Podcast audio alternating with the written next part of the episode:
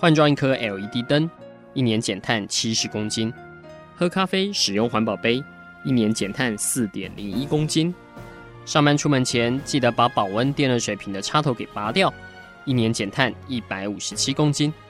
面对气候战役，对抗地球暖化，可以是个人的事，更需要政府及企业的参与。台达电子文教基金会邀您一同寻找既能提升生活品质，并可大幅提高能源使用效率的提案。欢迎收听《气候战役在台湾》。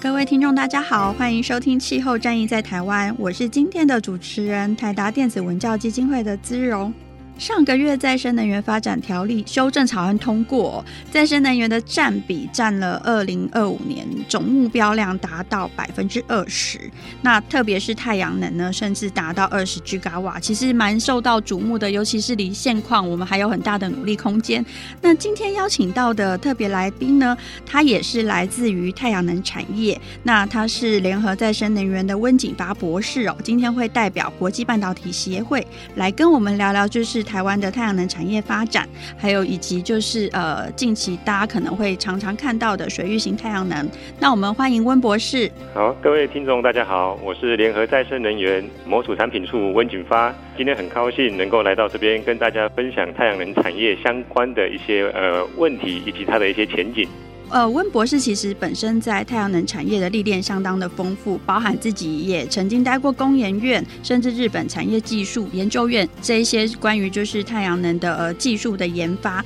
后来呢，在任职业界上面，其实应该说也看到就是呃台湾的太阳能它是怎么发展的状况了。那今天呢，您代表的是国际半导体产业协会，里面特别有一个太阳光电公共倡议委员会，可以帮我们介绍一下这是一个什么样的组织吗？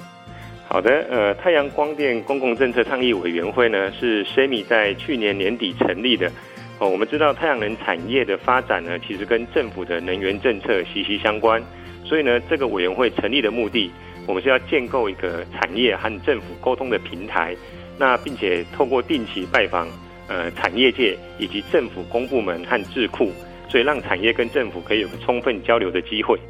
那你们的成员包含了哪一些？是不是包含了就是太阳能产业的上下游业者？呃，是的，我们这个呃委员会呢，主委呢是由我们联合再生能源公司模组事业部的总经理沈维军沈总担任主委。那里面呢，其实包含了从产业的上游端，呃，像大家熟知的中美金，以及在呃中游这边制造端，像我们联合再生。然后还有茂迪，那当然下游端系统，像我们知道最大的中租能源以及天泰能源，那他们都是呢我们这个委员会的成员，所以我们是整合了整个产业的上中下游，所以我们希望说能够把产业遇到的问题，以及希望政府可以提供我们什么协助，那透过这个委员会，那跟政府搭起一个沟通的平台。委员会成立之后，好像第一个就是遇到了需要跟就是政府沟通的时机哦，就是年初有联合业者针对趸购费率的调降，跟政府这边来争取对话空间哦。可以请温博士帮我们说明一下是一个什么样的情况吗？呃，OK，其实像在能源里面呢，最主要就是趸购费率的这一块。那其实每一年的趸购费率都会因应前一年它相关的一些条件去做一些调整。那在去年一百零八年底，趸购费率草案公布的时候呢，那它的一个降幅是达到了十二 percent 哦，所以这个对于产业界不管是太阳能或是风能来讲的话，都是非常大的一个杀伤力，因为这代表我们业界投资的话，它的一个回收是不如预期的。好，那因此呢，呃，SEMI 还有我们这个委员会呢，就同时呢召开了记者会，提出了一个建言，并积极的拜会了经济部、能源局等相关部会的长官。那针对他这次费率不合理的地方呢，提出了建议，还有资料佐证。那很开心的就是在今年的时候呢，获得经济部的采纳。那最终的那个趸购费率呢，是符合我们业界的预期的。呃，那针对就是呃四月份这个通过再生能源的修正草案里面呢、其实对于太阳能的发电目标，我相信呃对于呃太阳能产业的推动。有相当好的助力哦。那你们自己又呃委员会怎么看待说要积极来促成这个目标的达成呢？呃，OK，因为政府它在呃整个的再生能源发展的一个目标来讲的话呢，它是明定二零二五年的时候，再生能源必须要达到二十七个 Gigawatt 以上，哦，那再生能源要占比是二十 percent。那同时呢，用电大户，好像 Google 他们的话，那设置绿能设备就一定要设置绿能设备，不然他就要缴纳代金。哦，那其实那这个呃再生能源修改条例通过呢，那其实呢对于产业界是打了一个强心针。哦，因为最主要是我们可以吸引国际大型的企业来寻求低碳排放。那同时呢，我们在政府的鼓励措施当中呢，那我们业者呢也更有信心的相信政府是有决心要发展再生能源。所以呢，不管是太阳能或是风能呢，都积极的投入。像我们很多厂家都开始在扩产。那同时呢，也针对各地方政府呢，他们的一个需求，然后积极的去做那个系统设置的开发。那我们看到再生能源的它的规划的一个目标当中啊，其实主要是以地面型光电设置为主。我资料上面看到的大概是十七 Gigawatt，设置的地点大概是人口密度比较低，就是影响比较少一点，像低海拔湿地啊、农地或者是荒野。但是我们今天要呃请教您的另外一个主题，就是水域型太阳光电啊，它其实也有另外一个就是规范是太阳能光电两年计划。那这个是重。重点主要是放在水域型太阳光电哦。我们刚刚提到的就是 Google 的部分，它其实在台湾购买的是 Megawatt 的绿电，主要就是在台南的余温水面型的那个太阳能电力。那呃，温博士您你们在这个部分，因为其实对于台湾来说，这个是比较少见的。目前在推动上面，预计会用哪一些方式来做推动？呃，OK，目前在呃行政院太阳光电两年推动计划呢，它的水域型里面呢，我们可以把它分成两个主要的部会来负责。像经济部它是负责水库跟滞洪池，那农委会呢，它会负责所谓的皮塘跟鱼温。哦，所以它的那个呃比例来讲的话，它是希望说一零六一零七年总共可以呃累计要推动一百五十个 Megawatt。好，那其实在这部分来讲的话，那我们就会去看说你不同的这个呃设置区域。像水库滞洪池，如果是相对比较水底深度比较深的话，那可能就需要所谓的浮筒式的、浮台式的。那如果是比较浅的的话，那它可能就是要用所谓的立柱式。所以它会有不同的一个设置的方式。那我们会依据所提供出来的这一些环境，那去做不同的评比。那这个部分是不是呃，对于跟我们所谓的这一些呃，可能会使用到水面型？您刚刚讲的，其实哎，水库跟滞洪池，这个可能是比较跟呃公家机关有关的。但是在于一般民众的部分，是不是也有在积极的协调跟沟通呢？呃，其实像鱼温的话，就是大家比较会关心的一个部分。哦，那其实我们发现到了，当你在呃架设水面太阳系统的时候呢，其实它是有它的优点在的。哦，比如说它可以降低水的一个蒸发的速度，那同时呢，它也可以优化我们水质的优氧率。那同时呢，在水产局他们也有做一些测试，发现到其实你设置太阳能板，你的渔获量相对的还可以增加的。好，所以其实呃，应该有很积极的在协助，就是让水域型太阳能光电呢，可以让呃大家能够更多的做了解哦。那呃，也想要再请教一下，就是温博士，您自己在看就是陆地型跟水域型的这个部分，你们是用什么样不同的策略在做推展？因为其实是不是技术面好像有点不太一样？对，技术面其实是不一样的。因为像呃陆地型的话，它就是第一个就是需要有非常多的陆地，或者是说呃屋顶，哦，那其实你你在这个呃过程当中呢，其实两个都是要不断的去沟通。那你陆地型可能就需要去整地啊，相关大型器具的一些施工是有必要的。那水面型呢，就是要去针对说你的这个水资源环境怎么样去做一个保育。那其实最大的差异点就是说你在事前的评估设计还有动工来讲，会有不同的一个措施。那对于太阳能产业来说，其实这两种的方式呢，是不是就是各有不同的投资效益哦？那呃，我们在呃接下来的节目当中呢，我们会再请就是温博士来跟我们深入分析，在水域型的太阳能光电跟路面型的太阳能光电有哪一些比较不同的地方。好，谢谢。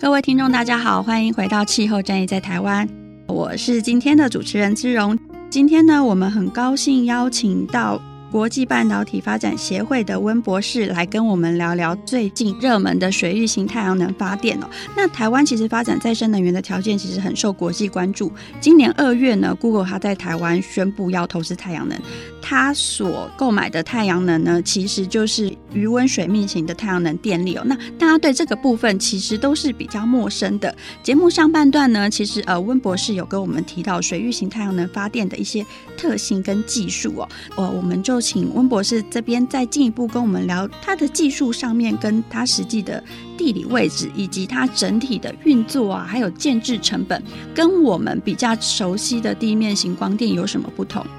好，那我们现在呃说明一下所谓的水面型。那顾名思义呢，我们刚刚有提到，它就是在水库啊、滞洪池或是皮塘鱼温这种，那它会有分成，就是你在水面上或是在刚好在岸边的这个地方，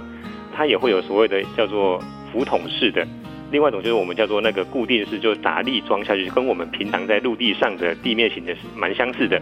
那浮筒式的呢，它就是透过浮台，哦，那它浮台呢，它这边的话就会考虑的比较多，哦，所以它会去，特别是在水比较深的这个地方，哦，所以它的一个考量的话，就必须考量到所谓强风造成的一些波浪啊、水花，甚至是水流速度，还有我们可能在水面上会有一些漂流物的一些因素，都会去影响到。那这种浮台式的呢，它的主要系统，它就有我们刚刚讲的浮台，还有支撑结构。那因为它是漂浮在水面上，所以它必须就是要去有所谓的那个锚定系统，要把它固定起来。因为水面上漂，它底下要有铁缆去跟岸边做连接。那另外就是所谓的那个怎么样把这个电从水面上把它引到我们的岸边去。好，所以它会有所谓的水底电缆跟光电系统这五个主要的部分。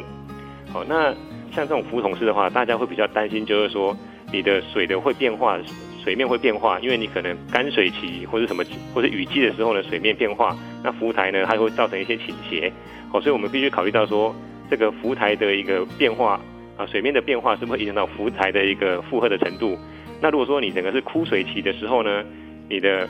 平台是不是又无法，又就会有淤泥嘛？那把这个平台把它拉住了，那到时候你浮不上来，这也是另外一个问题点。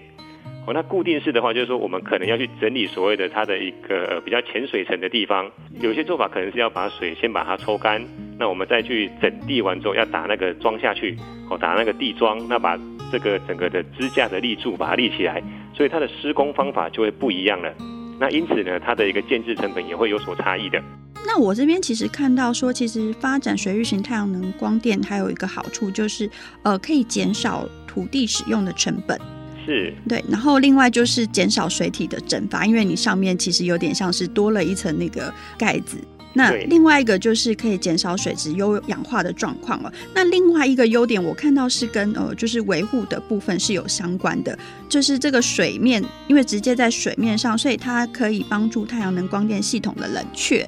是没错，哦，那大家都知道说，像太阳光电系统呢，它主要就是照到光而去产生电。那其实就像我们人一样嘛，我们一直照光的时候都会开始一直发热。那我们在照光上，它的温度其实会上升的。那你如果是设置在水面上的话呢，它是有所谓的降温的一个效果。特别是水在蒸发上来的时候呢，它可以让我们整个的太阳光电系统，甚至这个太阳光电模组呢，温度都可以下降，所以呢，可以维持它的一个发电较好的一个状况。那针对其实水域型太阳能光电，台湾可以说是才刚开始，才起步没有多久。但是我看资料是，国外其实在二零零七年就有第一座水域型太阳能光电了。可以请温博士来跟我们介绍一下，就是目前在海外发展的状况和经验吗？啊，好的，没问题。目前呢，呃，刚刚志荣也有提到说，全球第一座的水域型太阳光电装置呢，是二零零七年在日本爱知，哦，那他们那边开始来装置的。那后续呢，像美国、意大利、南韩，他们都开始陆陆续续的投入了。特别是呃，现在全球最大的一个水面型的单一案场，那是在中国的安徽省，它到达了四十个 mega 瓦。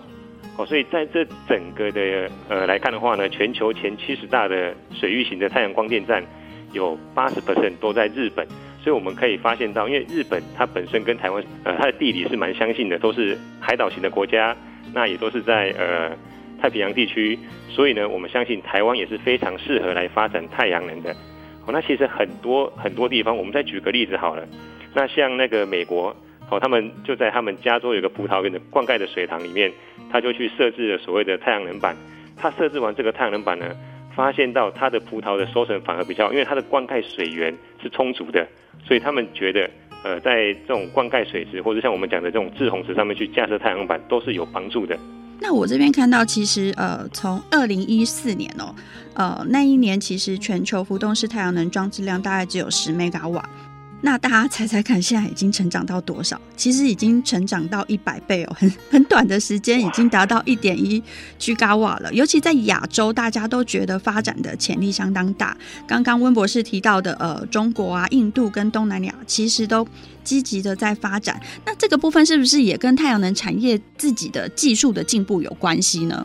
呃，是的，我们可以从。我们举个例子好了，大概在三年前，太阳能板相同尺寸的一个太阳能板，它的一个发电量大概是只有呃两百五十瓦一片太阳能板，但是现阶段呢，它已经达到了三百瓦甚至三百一十瓦，所以短短的大概三五年的时间呢，这个太阳能板它的一个发电的瓦数已经提升了至少是三十 percent 左右，好，所以那同时呢。呃，现在的一个不管是我们的生产设备，或是我们这些材料来讲，它都比以往更进步，所以太阳能板发生故障的情形呢又更少了，所以你的一个成本降低，发电量增加，呃，吸引了很多的民众呢，他们投入，不管是民众或是产业，都相继的投入太阳能的一个设置。那我有一个问题想要请教，就是呃，太阳能其实它也是需要呃定期的维护，比如说会有落尘啊，或者是就是鸟大便这些，其实是要去清理的。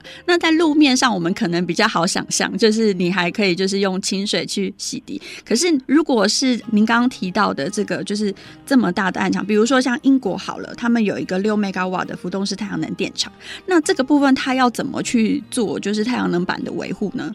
哦，其实太阳能板，呃，它的维运来讲的话，在水面上呢，我们可能还是要用，就是我们因为考虑到我们底下这一些呃水中生物，我们还是会用清水去做一个清洗。那当然，现在来讲的话，我们在设置太阳光电系统的时候呢，我们都会特别去保留维护的走道，尤其是我们刚介绍的那种浮筒浮台式的太阳光电系统，所以它们本身呢都有。做好了维修还有维护的这些通道，所以你要在清洗的过程当中，就可以直接在通道上，那就可以清洗到太阳能板，还是一样 用清水去洗，其实就可以达到我们清洁的一个目的了。博士刚刚有提到说，就是要用清水去洗哦，应该也是在实际推展的时候有遇到，就是呃，会有一些渔民他们会觉得说啊，清洗的那个溶剂呀，会不会影响到我的水质，对不对？对，那因为其实刚刚我们也提到嘛，因为太阳能板上面可能会有一些鸟大便啊，或是说会有一些落尘、粉尘这一些的。那其实这一些东西，我们想想用水就可以把它清洗掉了。除非呢，你的周遭是有那种呃污染源，比如说像这些带有机的啊，或是油性的分子沾染到上面的话，你才要特别去清洗。那我们相信呢，我们在水面洗的时候是特别注重它的一个环保的意识，所以它的设置来讲，因为水资源地区它都需要跟这些污染源要要至少要保持一定的安全距离在，所以我们相信在水面上的太阳光电系统，你用清水洗其实就已经足够了，所以不会特别用到一些清洁剂。那这个阶段很谢谢，就是温博士帮我们分享了国外的案例哦。那虽然台湾才好像。刚刚起步没有多久，但是我们还是有一些就是正在急起直追当中哦。那下个阶段呢，我们就请温博士来跟我们分享在台湾目前发展的现况。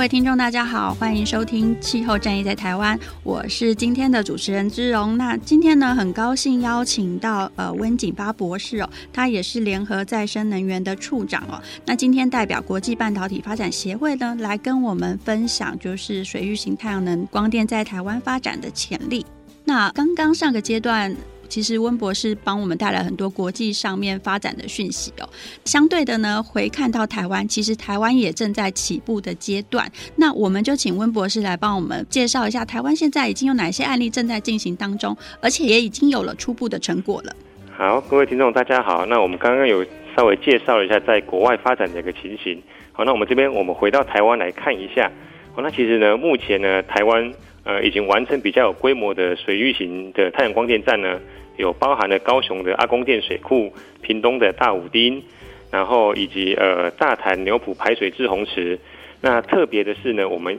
要来跟大家谈一下呢，目前全台湾最大的一个水域型太阳光电系统，那就是在台南市。哦，台南市在他们安定区里面呢，临近树谷园区里面，他们有设置了。大概五点九八个 megawatt，，将近六个 megawatt。那它一年的发电量呢，大概是可以产生八百万度电，哦，所以可以让我们大概两千七百个家庭来使用。哦，那其实呃，从高空我们用空拍机去看的时候呢，它的整个的设置呢是非常的壮观。哦，那在这里面来呢，它是考量到。哦，我们在水域设计，在设置太阳光电系统的时候呢，它的设置是有大概是七十 percent 的一个那个容积量的一个呃限制。哦，目前规定是大概五十 percent 到七十 percent，不能超过七十 percent。那在这里不影响我们这个制洪池的功能下，那我们用了浮筒式的一个方式。哦，那它大概是占地大概占了四点二公顷的一个我们讲的浮台式的太阳光电设备。哦，那在这部分来讲，它对于呃。台南市来讲，它可以解决他们尖峰用电的状况，同时呢，也可以让台南市政府有进账每年大概四百万的租金。好在其实不管是你自用或者是在你的一个呃收益来讲的话，都是非常有帮助的。所以太阳光电系统真的是值得大家来推动的。呃，那以台湾其实地小人稠的状况来说，你不太能够就是一直在就是地面上去铺设太阳能板呐、那博士刚刚提到的在，呃滞洪池。或是在城市的一些呃水体的空间里面，也许有可能有施作的空间哦。那呃，我们知道说，其实农委会啊，目前也在一些实验性的场域去推展渔电共生。那比如说在余温上面直接去架设太阳能板。那我知道您自己其实亲身也有参与，说怎么样去跟他们接触，然后来跟他们介绍这个水域型太阳能发电。那您自己曾经有遇到过哪一些问题？比如说，就是呃，比较容易让渔民犹豫不决啊。像我们刚刚有提到说，哎，洗太阳能板会不会那个洗剂其实会污染水源之类的，或者是会影响他们？就是你们自己可能也没想过，比如说，哎，是不是会影响它的里面的，比如说文蛤的大小啊，这一些有没有遇到哪一些问题？是你觉得就是哎，其实是呃你在现场的工作里面所看到的，然后觉得说，哎，很想在节目上面讲说，哎，其实。大家都不需要担心这些问题。OK，好，那其实呢，我们如果设置在余温啊、皮塘这些，其实我们的呃渔民他们最担心的问题就是说，会不会影响到他们的一个渔获量、他们的一个收益？哦，那其实呢，我们安装了太阳能板上去之后呢，我们刚刚有提到说，它第一个是可以减少水的一个蒸发，那同时呢，因为它有遮蔽的效果。那它让水温呢不会升得那么快，哦，反而因为水温控制，那它的水产的品质反而可以提高。那同时我们也提到说水的优氧化的一个情形，水库它它是照光之后才会优氧化，那我们也减少照光的一个方式。那同时呢，环保团体也很担心一个现象，就是说，那我们都把皮塘啊、养殖场这边占满了，那那个候鸟它过境的时候怎么办？哦，那其实我们发现到。我们刚提到说，太阳能板最多最多就是有鸟大便，那表示这些候鸟呢，它们反而是会停在这个呃我们太阳能板上面，它不会去造成它们生态的一个问题点。那同时候鸟它们因为飞久了，它们可以躲在太阳能板下面，反而可以遮阴，可以休息。那底下的水产养殖物又比较多，那它们反而食物也不缺，那整个也可以得到充分的休息。其实对于保育来讲，反而是一件好事情。那我自己就是曾经去海边看过有实际设太阳能板的学校，然后就发现说，哎，很容易有一些锈蚀的状况。目前的技术是不是也克服了这样的问题？呃，是的，因为在早期大家都觉得说，我们在安装太阳能系统的时候呢，其实我们都知道太阳能板哈，它的外部是铝框，那系统支架呢都是也是金属材料，在海边最怕就是所谓海风啊这些高盐分的一些锈蚀的状态。那其实我们在材料上，以及我们在一些呃新的设计上面呢，我们在针对太阳能板，我们会去做所谓的一个叫做阳极处理。那基本上阳极处理可以做简单的一个防锈。那我们会再去外面再镀一些保护层，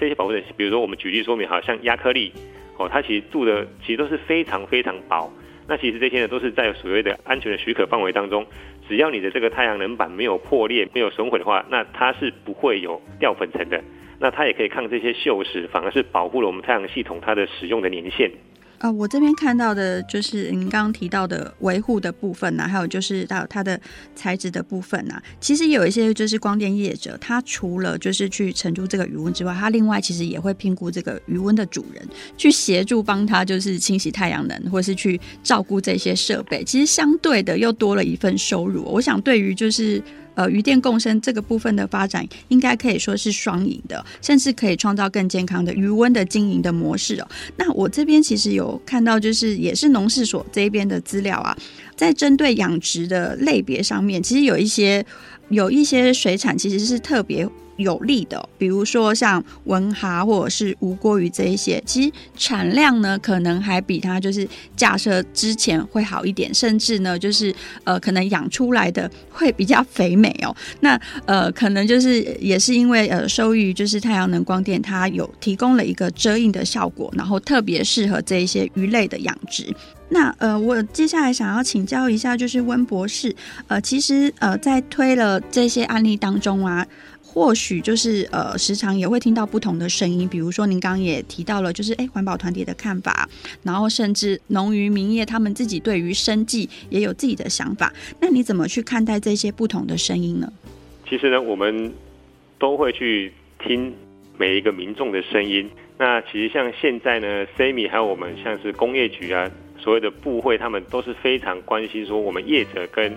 呃我们设置地的这些居民。好，那其实我们听，请听他们声音，就我们了解他们的需求，因为像他们其实都会担心，我们在太阳光电系统施工的时候，可能你会有一些重型器具的进出，会不会影响到他们的呃生活品质？那我们施工完之后，对于他们的水产是不是会有一些影响？那其实呢，我们都是透过说明会，哦，甚至是我们透过蛮多的一些宣传的方式，像不管是呃。资本的宣传，或是用呃媒体的宣传，都告诉他们说，其实太阳光电系统在施工的过程中可能会造成一些不便，但是呢，之后它反而是协助我们，帮我们把环境做一个总整理，好，那让大家的居住品质可以相对的再提升的。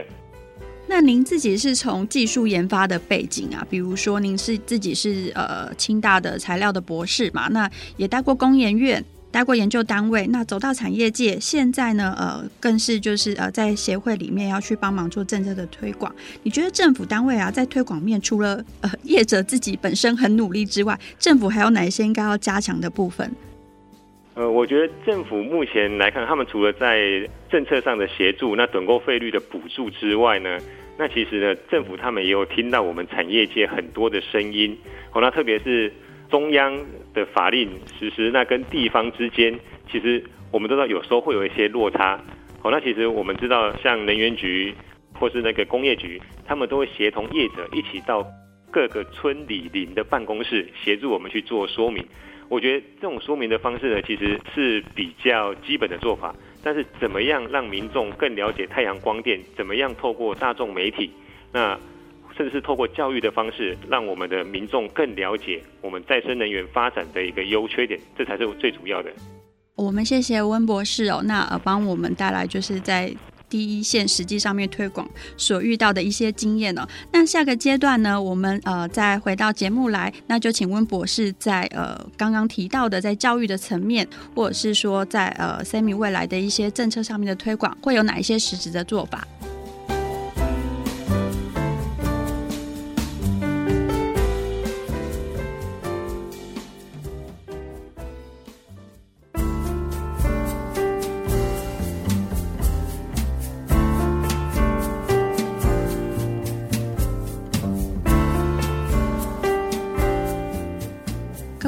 大家好，欢迎回到气候战役在台湾，我是今天的主持人姿蓉。那今天很高兴呢，邀请到温锦发博士，他也是联合再生能源的处长。今天呢，代表国际半导体发展协会 SEMI 来跟我们聊水域型太阳能光电在台湾发展的前景哦。那其实不管是水域或是地面型的太阳能。不可否认，都是再生能源重点的发展的方向啊。但是呢，呃，我们在推广的过程当中哦，包含就是刚刚温博士回馈的经验，或者是台达自己在做能源教育的时候，其实也会发现说，哎，民众对于太阳能的正确观念，其实知道的并不是很多，甚至也会有一些容易产生误解的地方哦。那呃，温博士这边，您自己的实际经验有没有遇到呃类似的状况，想要就是在节目上面特别来宣导一下的？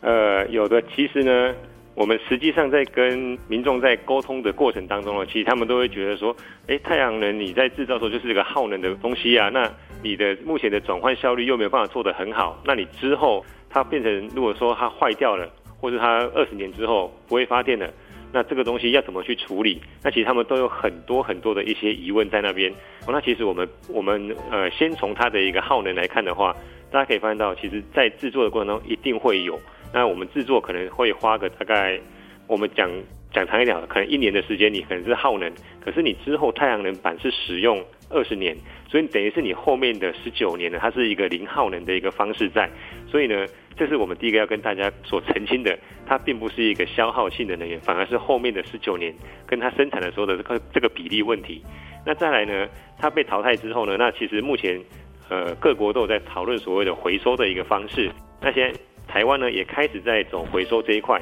哦，那今年我想呃行政院甚至环保署啊经济部都开始在积极的要把回收的制度导入台湾的太阳光电政策里面。哦，那另外一个就是说。很多的家长呢，他们也都搞不清楚太阳能，反而是我们发现到，从学校里面很多学生呢，他们来参观过我们工厂之后呢，他们知道太阳能的生产是一个什么情形，它的发电的原理是怎么样，反而回家之后去跟他们的爸爸妈妈说，其实太阳能是好的东西，那家长反而会觉得，哎，那怎么小朋友知道的比他们还要多，所以我们才会认为说，应该要从学校里面从基层开始去推广，那让小朋友了解到所谓的太阳能之后。反而可以更容易让家长去接受太阳能。博士刚刚讲到的能源教育从小做起，真的是还蛮重要的。那以台达自己在呃学校里面去推再生能源的经验来说，就是基金会呢其实是呃七八年前透过就是赞助学校盖零碳教室的方式，想要就是让同学可以实际上面在生活里面看到太阳能板。跟它的呃能源的使用是一个什么样的情况啊？那在七八年前，其实整套系统应该就是价格当然是比现在高的，所以也没有办法广设。那我们设再生能源，就是在学校里面可以让学生看到的用意，其实有一点是因为我们在教材上面其实都会提到绿电，可是他生活当中其实碰到的都是火力发电。那以我们就是希望说有一个呃小朋友他在生活里面就可以实际接触到的再生能源的场域，所以我们是在学校里面去选择，就是教室来做诗作。那这个过程当中，当然你跟现在台湾就是这几年的发展也不一样了。比如说现在学校知道说他要去出租他的屋顶给太阳能板业者，那在这个过程当中，我们也看到一些比较可惜的地方，比如说太阳能板业者他就是租了拿来发电，可是。他没有把他的设施，就是另外再做一些宣传展示的工具，让同学知道说，哎，其实学校里面有太阳能发电，和甚至。呃，可能他是撞在屋顶上，其实同学他也不会有机会可以看到这个板子哦。那我相信这个应该是呃温博士跟呃就是国际半导体发展协会未来在推能源教育的时候，其实会是一个很重要的一个发挥的场域。比如说，他可能实际看得到学校的太阳能板，甚至他们可以透过能源监控的模组，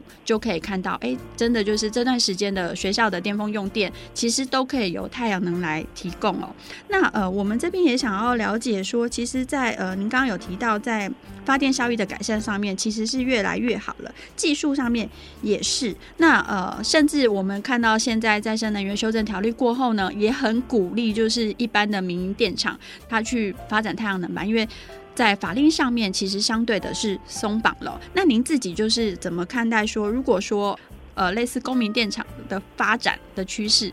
嗯，呃。其实像现在太阳能的一个设置成本快速的已经降下来了，那其实呢，呃，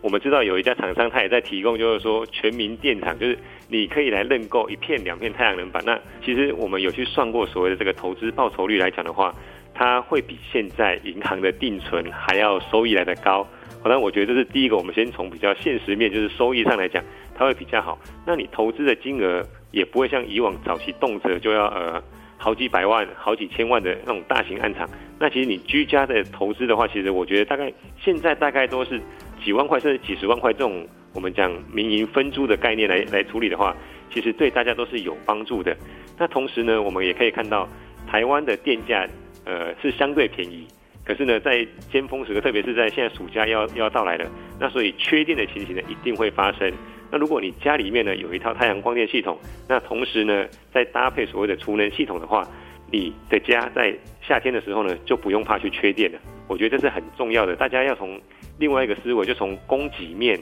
然后你的需求面去考虑的话，其实太阳光电是真的有它推动的一个必要性。呃，温博士刚刚其实也帮我们说明了，其实太阳能已经没有像就是早期大家认为它是一项昂贵的绿能设备哦，反而是开始导向就是哎人人都负担得起。那我相信这个呃怎么样就是让大家都发展出这样的技能，可能也是 Sammy 未来在教育上面的一个很重要的重点哦。好，那呃我们也想要就是再请请教一下，就是温博士，你们接下来在发展能源教材的部分。您刚刚也有提到，其实你们的工厂是可以开放学生进来参观的。那这个部分会去做一个结合吗？呃，是的，因为其实目前我们的工厂，我们都是所谓的自动化生产。那其实呢，我们也像我们近期都接待了蛮多呃高中啊、大专院校，那其实他们都有来到我们的工厂来实际来看过这个一个状况。那其实现在的呃，我们觉得除了是学校。走到我们产业里面来，那我觉得更要紧的是，我们产业必须要更积极的进入到校园里面，因为我觉得这有两个效益。第一个是让他们知道太阳能、再生能源的一个好处，那同时呢，我们是要去培养我们未来再生能源的这些种子尖兵。所以我觉得我们产业界走到校园去，像我们公司来讲的话，每年都会定期有所谓的那个校园推广、校园演讲，不是那种真才招生的，我们是到学校里面去跟。各个大专院校，甚至是高中去介绍太阳能、再生能源是什么样的一个状况，所以我觉得我们反而是要走进校园里面。那会有让他们就是有动手操作的机会吗？呃，有的，像我们曾经去跟国小的学生呢，我们就去做所谓的太阳能的教材，比如说太阳能车、太阳能船，我觉得那是很基本，让他们在游戏中去学习到太阳能的一个原理。那在国高中生来讲的话，因为他们已经有具备一定的呃科学的知识在，那我们会用比较。着重在学科上面，那在术科来讲的话，就是他们可以到我们的工厂，那甚至是参观我们所谓的系统，他就比较知道说，哦，真正的一个发电的状态是什么样的一个情形。这个其实也是在教育里面提到的，就是他除了。去从课本上面学之外，他自己对自己亲手动手做，然后我我相信，说不定以后可以把就是太阳能的，就是回收拆解的部分呢，也可以纳到课程当中。我相信这样就是一套很完整的课程，从一开始的研发到它的使用阶段，可能会有发电量的追踪，然后到最后，哎，二十年年限到了，它怎么样透过分解的方式不会呃污染到我们的环境哦？那这个对于其实学生来说，就是一个很完。完整的一个能源的课程。好，那呃，我们今天呢也谢谢温博士哦。那还有什么就是希望可以带给我们听众朋友？呃，在这方面来讲的话，希望大家呢可以密切的注意我们整个产业的变化，因为我想台湾的产业呢是从早期传统的制造业，现在大家都会朝向一个叫做能源服务业的方式去走。我们希望不是只有单纯的生产制造，反而是要走进我们的生活里面，让大家去体验绿色能源、再生能源的一个好处。好，那大家可以呃密切的关注我们台湾产业的一个变化，我想这是让大家充满希望的。好，我们谢谢温博士，今天让我们对于就是太阳能的产业或者是知识有更进一步的了解。谢谢温博士，谢谢大家，也谢谢各位听众。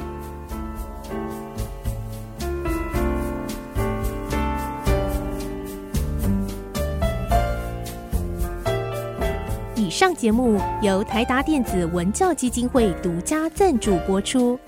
台达电子文教基金会邀您一起环保节能爱地球。